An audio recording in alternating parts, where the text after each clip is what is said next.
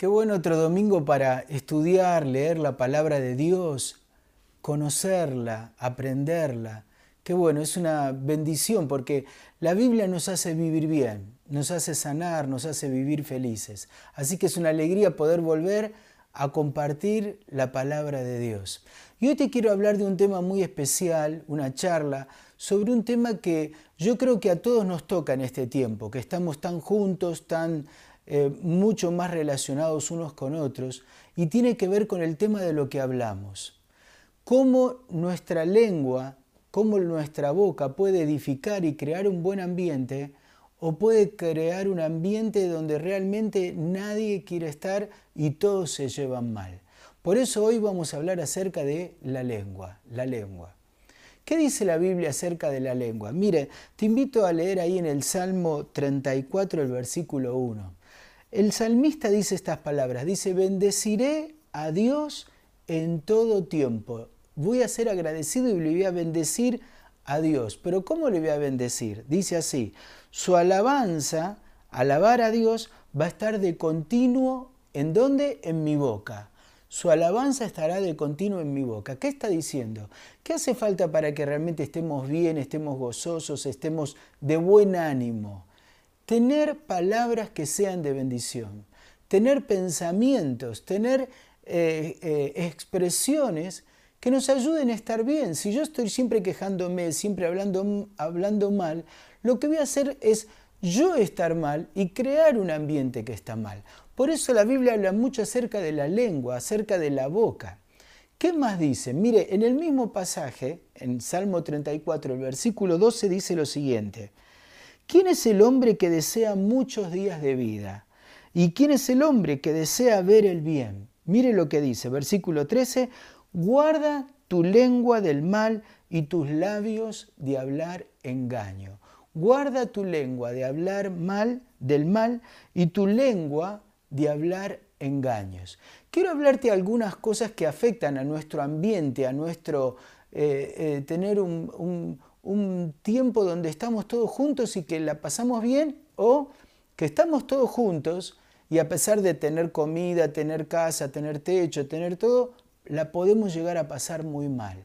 Y tiene que ver con qué es lo que nosotros expresamos y qué es lo que nosotros decimos y cómo lo decimos. La Biblia nos habla acerca de algunas cosas que dañan nuestra vida, dañan nuestra mente, dañan nuestro corazón y que tienen que ver con la lengua, con lo que hablamos. Y una de ellas es la mentira. Miren lo que dice la, eh, Proverbios capítulo 19, capítulo 12, versículo 19. Dice, el labio que dice la verdad durará para siempre, mas los mentirosos durarán solo por un momento. ¿Qué está diciendo? Cuando nosotros nos manejamos con la mentira, que es algo tan común, tan que decimos todos mentimos, sí, pero todos mentimos, pero dañamos nuestra vida. ¿Por qué? Y dañamos nuestro alrededor. ¿Por qué? Porque justamente hacemos que los demás pierdan la confianza en nosotros, pierdan la credibilidad, se sienten defraudados, no saben cuándo nosotros decimos la verdad, cuándo mentimos, y realmente se crea un, un, ambiente donde cuando vos engañás a los demás, los demás te pierden la confianza. Ya no creen en vos, ya es difícil lograr amigos mintiendo y engañando. Es difícil lograr, eh, digamos, que la gente pueda creer en vos y ayudarte, facilitarte cosas, eh, darte cosas, ayudarte. ¿Por qué? Porque saben que vos no sos una persona confiable, porque mentís, engañás, eh, y eso no es bueno, crea un mal ambiente con respecto a tu persona y con respecto a los que te rodean.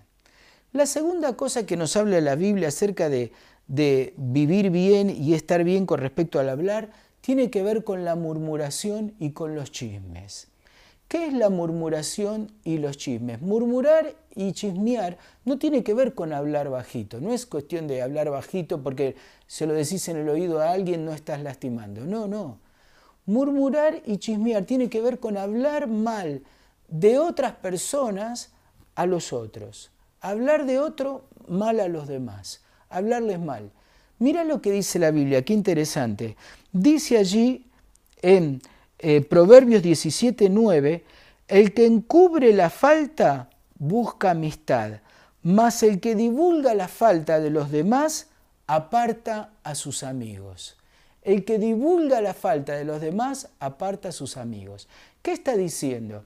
Que cuando vos sabés errores de tus amigos, de tus personas, de los que viven en tu casa y los andás divulgando unos a otros, lo que haces es apartar a la gente de vos. Porque a nadie le gusta que anden contando sus errores, sus equivocaciones, sean verdad o no sean verdad.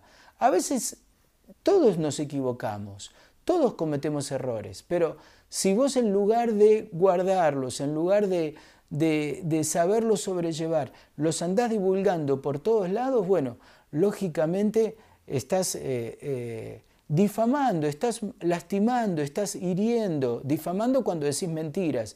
Y cuando es verdad, justamente lo estás, lo estás, estás chismeando, estás en lugar de ir y ayudarlo a la persona, hablarle, decirle, mira, esto que estás haciendo no está bien, tenés que corregirlo, no. Nosotros estamos ahí eh, hablando mal de, a los demás acerca de alguien. Te quiero decir que esto lo único que hace es hacerte quedarte solo, apartar amigos, que la gente no te quiera contar sus cosas personales, no pueda tener confianza en vos. Qué importante es cuidar lo que nosotros hablamos y decimos acerca de los que nos rodean. En tercer lugar, dice la Biblia, la blanda respuesta quita la ira, mas la palabra áspera, el contestar mal, el contestar con enojo, el contestar con bronca, hace subir el furor. ¿Qué está diciendo? Cuando nosotros eh, eh, contestamos y hablamos de un buen modo, de un modo gentil, de un modo eh, afectivo, con una intención de ayudar, con una intención de, de poder bendecir a la persona, de poder edificarla, enseguida la otra persona se da cuenta en el espíritu cuál es tu intención. Pero cuando uno habla con enojo, habla con bronca, habla con ira, lógicamente, lejos de ayudarla, lejos de prosperarla, lejos de, bendecirla, hace cada vez que, que se suba más el enojo, se suba más el furor. A veces nosotros no hablamos con enojo, pero hablamos con ironía. Con ironía, hacemos respuestas irónicas, no burlándonos o menoscabando o subestimando a la gente o desvalorizándola. Te quiero decir que todo esto, lejos de crear un, buen ambiente, crea un muy mal ambiente y no te va a ayudar, ni a vos, ni a tu hogar, ni en este momento que tenemos que estar tan relacionados. Qué importante es que te cuides lo que vas a decir, te cuides lo que vas a hablar. Hagas un tiempo de silencio antes de hablar, pienses lo que vas a decir y puedas decir cosas que bendigan, que consuelen, que ayuden, que edifiquen a los demás, que les haga bien, porque entonces va a ser como va a ser que los demás se quieran acercar a vos, quieran hablar, quieran relacionarse con vos.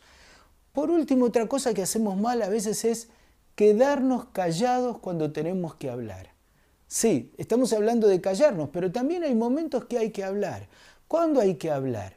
Cuando vemos que alguien maltrata a otra persona cuando alguien lo menoscaba, cuando alguien, como decimos habitualmente, cuando alguien lo bardea. Bueno, sabes, maltratando a alguien no se va a corregir a nadie. Y qué importante es que vos aprendas a hablar, pero hablar cuándo? En el momento indicado, del modo indicado y en el lugar indicado. Vuelvo a repetir, en el momento indicado, del modo indicado y en el lugar indicado. ¿Qué quiere decir esto? Que cuando alguien está maltratando a, otra persona, estás hablándole mal, está eh, actuando con ira, con enojo, con bronca, con, con rencor, qué importante que vos, vuelvo a decir, en el momento indicado, o sea, no en ese momento de calentura, sino en un momento donde las cosas ya están más apaciguadas, puedas hablar con la persona y decirle, mira, lo que, estabas, lo que vos hiciste con él está mal le tenés que pedir perdón, no es el modo de tratarlo, no es el modo de hablarle, no es el modo de corregirlo. Cuando digo, por eso, en el momento indicado es cuando, en un momento donde ya la cosa se, se tranquilizó, ahí ir y poder hablar. En el lugar indicado quiere decir en un lugar donde no delante de todos, sino cuando estás a solas con la persona que se equivocó. Ahí ir y hablarle. Y del modo indicado quiere decir no vos también levantando la voz, gritando, maltratando, sino hablándole con amor, hablándole tratando de ayudar, hablándole tratando de edificarlo, de que la persona pueda cambiar. Todas estas cosas hacen que realmente nosotros podamos cambiar y cambiar para bien. ¿Cómo yo puedo cambiar mi modo de hablar? ¿Cómo lo puedo cambiar? La Biblia habla de dos o tres cosas que nos van a ayudar mucho a cambiar nuestro modo de hablar.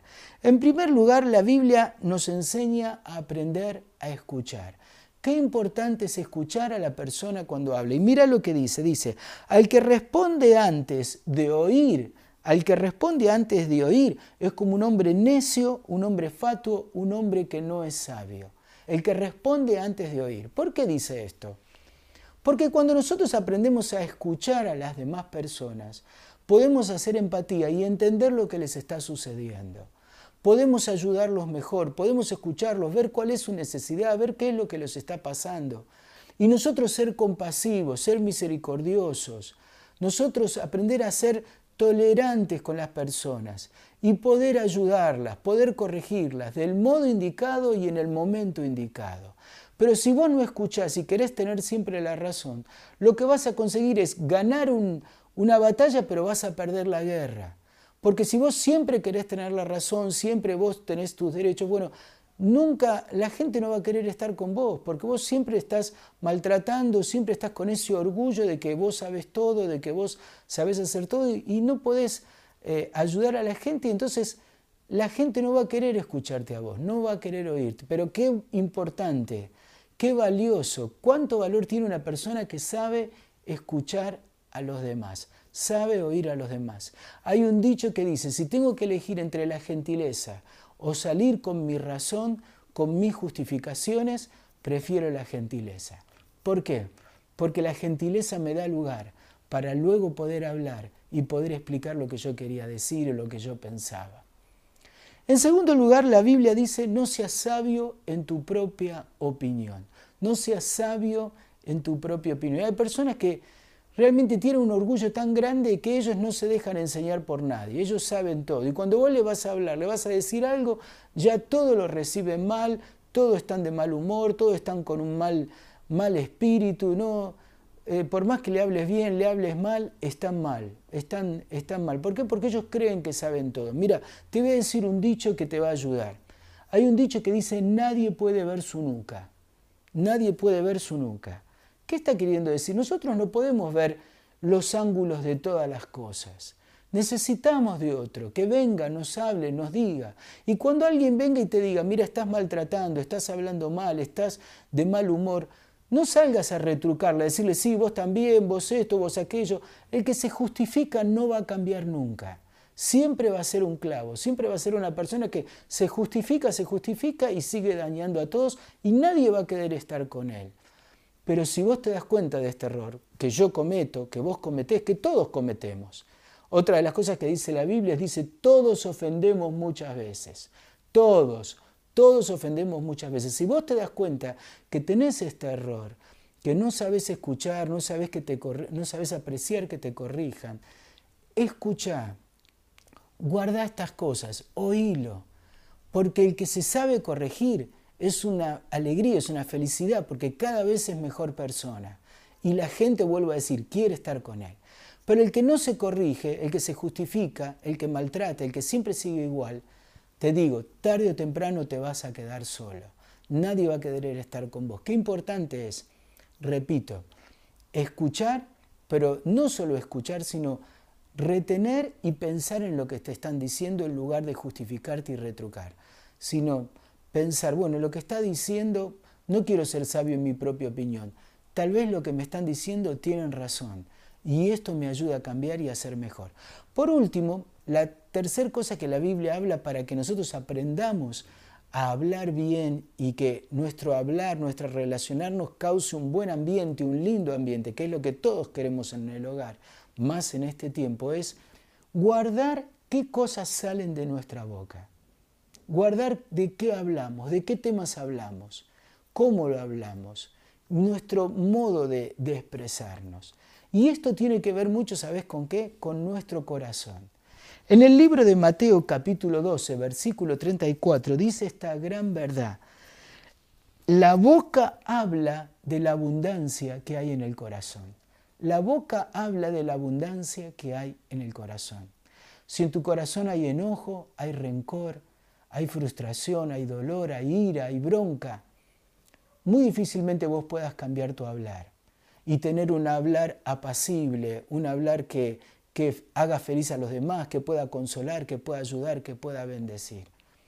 Que en cambio si, qué diferente en cambio si en tu corazón hay gratitud, en tu corazón tenés pensamientos de, qué bueno lo que me está ayudando él, qué bueno lo que hace él, qué buena virtud lo que tiene él, ver las cosas buenas que tienen los demás. Entonces de tu boca naturalmente brota la gratitud, brota la alegría, brota el buen humor, brota el, querer cambiar las cosas, el ayudar, el querer eh, eh, ser gentil con los demás. Qué importante es que vos cambies tu corazón. ¿Y sabes quién es el único que puede cambiar el corazón? El corazón no se cambia con buena voluntad solamente, no se cambia con un buen deseo, con, bueno, eh, yo voy a proponerme ser diferente. Te quiero decir que todos estos esfuerzos sirven pero hasta cierto punto. ¿Sabes quién es el único que puede cambiar el corazón? Sin ninguna duda. El que lo puede cambiar es el Señor Jesús. Mirá lo que dice la Biblia en el mismo Salmo, Salmo 34, versículo 18. Dice, cercano está Dios a todos los que están quebrantados en el corazón. Y Él salva a todos los que están tristes de espíritu. Él transforma a todos los que están tristes de espíritu. Cercano está Dios a los que están quebrantados en su corazón. Qué importante que vos aprendas a quebrantarte, a dejar el orgullo de lado, a dejar la soberbia, a dejar eh, tus pensamientos de yo sé y, tu modo de actuar y tus justificaciones y escuches este mensaje que Dios te da. ¿Cómo vos con tu lengua podés hacer feliz, bendecir, ayudar, decirle cosas lindas a tus hijos, cosas lindas a tu esposa, cosas lindas a tu esposo? Que los hijos le puedan decir cosas buenas a los padres, agradecerles el sacrificio que hacen, el esfuerzo que hacen. ¿Hace cuánto no le hablas a tu papá, a tu mamá y le decís lo bueno que ha sido para vos, las virtudes que tiene, que tiene errores, por supuesto, todos tenemos equivocaciones y errores, pero qué bueno es alentarlos, animarlos, para que cuando vos quieras decirle algo en lo cual se están equivocando, te puedan escuchar. Qué bueno es vos, padre, madre, que puedas hablar con tus hijos y alentarlos, animarlos, decirles cuánto vos agradecés un montón de cosas que ellos han hecho o que son y que esto te dé lugar para que cuando vos tengas que corregirlos, que decirles algo, también ellos te puedan escuchar. Llena tu corazón de gratitud, llena tu corazón de alabanza, llena tu corazón de, de ver las virtudes de los demás.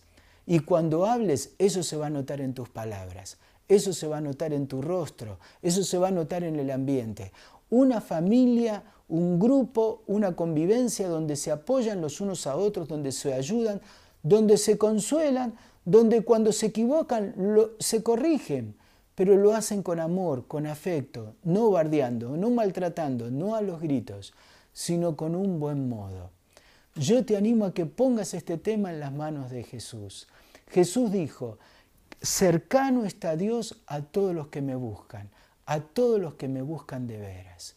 Busca a Dios, pedile ayuda en este tiempo donde el ambiente en muchos hogares está enrarecido, donde las relaciones se están rompiendo y se están quebrando y hay un feo ambiente. Esta palabra es para tu vida y es para mi vida. Te vuelvo a recordar ese versículo que dice en Santiago. Todos ofendemos muchas veces, vos también y yo también. Qué bueno que prestemos atención en los próximos días, en el próximo tiempo, a qué es lo que estamos diciendo, cómo lo estamos diciendo, aprender a escuchar a los demás y pedirle a Dios, Dios, dame un corazón limpio para que lo que salga de mi boca sea de felicidad para los demás. Que Dios te bendiga.